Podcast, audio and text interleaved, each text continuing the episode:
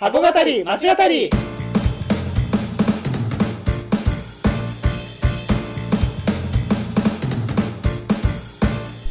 箱語り町語りは現役百貨店マンと元百貨店マンが商業施設すなわち箱についてあれやこれやと語り合って魅力の再発見をしていく番組です。皆さんこんにちは。箱語り町語り第21回目です。前回前々回とおこの箱町の総集編というところで、えーまあ、お互いに好きなあー好きだったあー箱を語ったり、まあ、これからの配信についてえー話してきたんですけれども、うん。まあ、いよいよ今回から改めて新しい箱をやっていきたいなと思うんですが、はい、えーそんな第21回目の箱町はどこをやっていきましょう、はい、記念すべきリニューアル第1回目。のはい。箱としては、はい、玉川高島屋 SC ショッピングセンターをうんやろうと思います、はい、玉川高島屋 SC ということで、まあはい。えー田園都市線とね大井町線が走る、うん。まあ便利な場所にある箱だと思いますし、まあ、前回あの自由が丘をねやったので、まあ、そのなんか流れなんでしょう。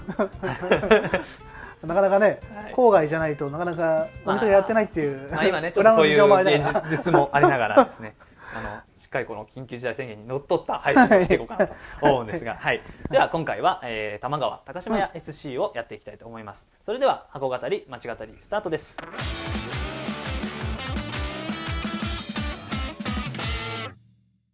えー恒例のステータスからまずやっていきたいなと思います、えー玉川高島屋 SC は1969年に開業したうん。日本初の本格的な郊外型ショッピングセンターです、はい。えー当時からあ百貨店とお専門店を合わせ持っていて、えーワンストップショッピングですね。をお実現をしていました。大好きなやつだ。およく言ってるやつですね、はい。は いで、えー敷地面積は4万5700平方メートル、うん。延べ床面積はあ18万3000飛んで10平方メートル、うん店舗面積8万5200平方メートルです、うん。えー2019年には、えー開業50周年を記念した大型の改装が行われて、えーおりまして、まあ、いわゆる、えー百貨店ブランドから SC ブランドまでバラエティに富んだ約100 340店舗を抱えている商業施設となっていますということでやっぱりまあ注目すべきなのはこのなんだろう百貨店と専門店をこう合わせ持つスタイルがもう当時からねあったっていうのがちょっと僕は改めてびっくりしたんです。いやーそうだね。もうこうこの数字見ると1969年ってまだまだはいはい。その老舗百貨店しかやってなかった、うん。まあ、できてなかった頃都心に、しかも都心にうん。しかできてなかった頃にこの専門店をもうやっていたっていうこの視点だよね、そうだね。これはすごい。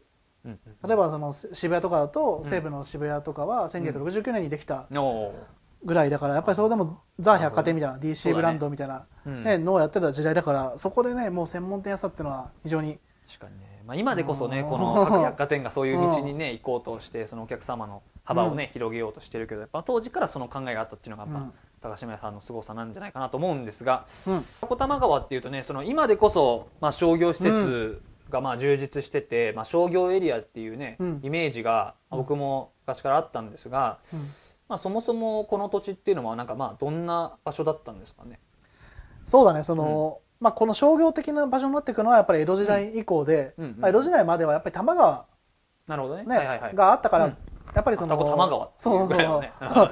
あ でねこの関東平野の中で結構大きい河川うん。うんだったからこそ、はいはい。やっぱ人はいたんだけど、でもやっぱりそのそこまでこう商業チックではなかったうんみたいなんだよね、なるほどね。でやっぱ江戸時代からその街道が結構整備されてきてから、でしかもその明暦の大火いわゆる我々が大好きな、うんねはい。はい1657年、うんうん明暦の大火はいはい。ができてから、はい。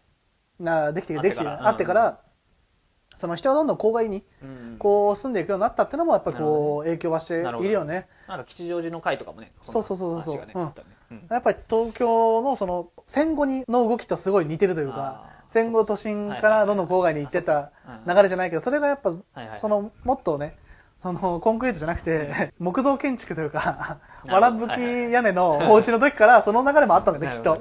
大河ドラマとかで見うそうそうそう。世界観の時からね。うん。本当に人が少なかったところにどんどん人が来てったみたいな。流れが江戸時代にあったんだと思うんだけどまあそんなような形でうん。そのまあ大山街道っていう今では双子街道双子通りとか言われてると思うんだけどうん。そこを中心に人がまあ来るようなえーモビリティのそのまあ移動として人が来るようになっていった。うんうんでまああのまあ有名っちゃ有名かもしれないけどその双子の渡しっていうその多摩川を渡すその渡し場所うんうんうん。人を輸送するうんうん。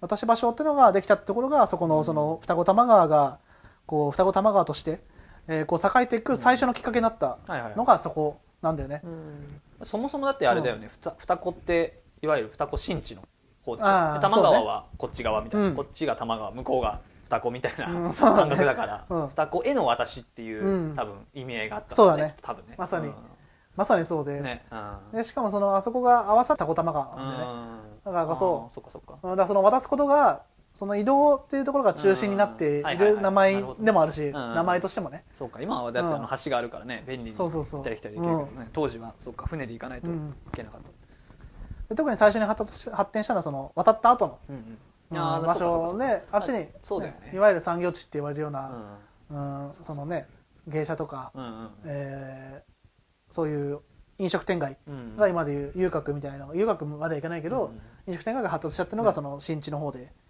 うん、でやってたと、この間行った時見に行ったよね。もう、うん。ほぼほぼあの跡形はなかったけど 区画ぐらいしかね。なんとなくあの辺かなみたいなのがあったけどまあ今は跡形もねうんちょっとないけど。そうそうそうそう。なんか栄えてたと思わなかったうん。あの辺が。っていうような場所。うん。から、まあ、そこがなんていうんでしょうその明治明治というか、たえー関東大震災うん。以降でね1923年のうん。関東大震災以降にまたその人の流れが増えていって、うん。でちょうどその東急とか今今の東急になっていく、その渋沢栄一とかがやっていたような、うん。その後継の流れの田園都市構想うんうん。がその専属エリアうん。中心に起こっている中で、ここもそういうその高地整備とかをしてその、まあ、ニュータウンじゃないけど都市整備をどんどんしていったっていうのが、多分ここの今の多摩川を作るきっかけになった、はいはいはいはい。わゆるその住宅地で、っうん。ていうところでその一軒家が多いみたいな、はいはいそういったあのイメージのその基盤となっているのはそこ1923うん年からなんだよね。うんうんうん。なんかなんとなくあれだよね。あの辺ってまあ高台もあってうん、すごいこう見下ろすにはさいいうん場所だから、うん。この文豪とかも集まってきたんでしょ？そうそうそうそう。そうね。ね。うん。川もあってとか。ふまあいわゆる風光明媚な、ね、そうそうそう場所だもんね。やつお金の喧騒からうん。うんちょっと逃れた場所みたいな形で、まあ荻窪の時も話したし。あそうだね。そう、うん、とかもそうだと思うけど。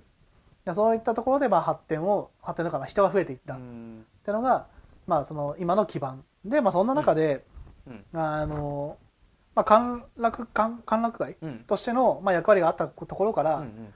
あの双子玉川園っていうのが、まあ、できるとか、い第一次遊園地ブームというか、はいはいはいはいはい。ここの近くでいうと玉川園っていううん。玉川線今玉川線の玉川駅があるところとかに玉川園ができたりとか、あとは多分向こう側遊園とかいろいろこうね、まあ、あると思うんだけど、遊園ブームみたいな。そう遊園ブームがあると思うんだけど、そういうその橋の玉あのうん。遊園地ブームの中で玉川双子玉川園っていうのができて、まあ、ここはある種その今うんでも人を呼び続けるような、まあ、きっかけになるようなでここに駅ができて、なるほどね。うん、っうんうん。ていうふうなそのきっかけになった、うんうんまあ、施設はいはい。なんですよね。でそんな中で戦後うん。1945年に以降、まあ、西口が開発されていってうん。そこに目をつけたのが、ね、さっきも少し話したけど、はいはい。高島屋さん、はいはいはいはい。うん、で、まあ、やっていくと、うんうん。これでもその当時、うん。そのさっきちょっと話してたけど、うん。やっぱ東急側としてはさ多分そうん。の田園都市方面とうんか、うん。あのを、まあ、中心にう開ん。発をね、してたからそのどうやらなんか寝耳に水だったみたいなね 高島高がオープンしたっていうのは、まあ、なんか東急にとっては寝耳に水でもうなんか焦ってうん。こっちの方に帰ってきたみたいな、あの豊臣秀吉がうん。あの明智光秀織田信長が撃った後に急いで帰ってきたみたいなそういう状態だったっていうのが書いてあって、うん。そのなんかあんまりその背景を知らなかったんだけど。まあそうだね。多分そのあんまりこうその当時の多摩川線だと思うんだけど、渋谷からこの二子玉川水の口をつないでいく線っていうのがそこまでこう注目されてなかったというかやっぱりどうしても横浜と東京をつなぐ方渋谷をつなぐ方がそのねうん。あれとしては東京としては多分重要視してたうん場所だし、うん。でしかもなんならあのまだ違う路線玉川線っていうねまた違う会社がやってた。二子玉川鉄道みたいな。ような形でやってた時代だったし、うん。多分そこまでこう二子玉川っていうのがこう力を入れるべき場所だって気づいてなかったというかね。なるほどね。延伸も多分長津田とかそういううん。JR にとかまで繋がってなかったわけだし当時も、うん。まあ、水の口で繋がるんだけどそのうち、まあ、当時はねまだ、うん。うんだからそこら辺が多分まだその油断してたっていうところのあれだと思うね。まさかっていうまあ言ってみれば何もない、まあ何もないっていうかそうだからうん。遊園地とかはあるから、まあ、お客さんがこう訪れるような場所ではあったけど、そん。なまだまだ開発するには、あのまだそんなに整ってないよみたいな状態だったっていうことなのかなねそうだよね。だだからそのさっきも言ったけどまだそのターミナル駅の開発をしてる時だったねきっと。まだ 私鉄とか特に。東急ね。もともとやっぱ私鉄だから、うんその渋谷の開発とか。田園都市の住宅街の開発、そういう多分場所を分けていや機能的な部分で分けてこう開発したのに、急に 呉服系の百貨店が 郊外に乗り込んできたってなるとやっぱそれはね耳に水になるよね。ね。確かに、そうだよね、うん。まあそれでまあその後まあ高島がこう手をつけていった場所の反対側、東口に慌ててそのねさっきも言ってたけど慌ててはい で1995年以降にまあ東口も開発していっうんうん1995年以降に東口も開発していって、うんうんうん。まあ、東京ライズができていって、うんまあまあねはい一大商業地になっていくと、うんうんうんまあ、いう流れ、まあ、ざっと振り返ってきたんだけど、うんうんこの二子玉川という町うんうん。がまあ一言でどういう町かそうだよねね。とまあ言うと、まあ、我々がまあ考えたのは、うん。まあ、東京にあって東京じゃない、うんはいではいはい。ただ神奈川でもない、うんそんな断絶した町うんうんっていうのがうんうん二子玉二子玉川かなって思ってます、うんうんまあなんかななんてかっていうとう、ん。まあ、2つまずあって、うん。まあ、1つは国分寺回線。うんうんまあによってうん。こう地理的にこう断絶してるというか、うんまあ、国分寺回線ってねなんかこうあれだけど、うん。その国分寺ぐらいからこうずっとこう段差がね、あって、はい轟渓谷とか、多分できたりとかいうのはあるとはい。はい分かると思うけど、やっぱさっきさっきね、うん。えー、台地と、うん。ね、低地って話したけど、高台があって、まあ、低い位置があるっていうかん感じでそのちょうどそのね崖のような形でずっと続いてる中の一つ。としてうんこの二子玉川の位置、まあ、玉川の位置もあって。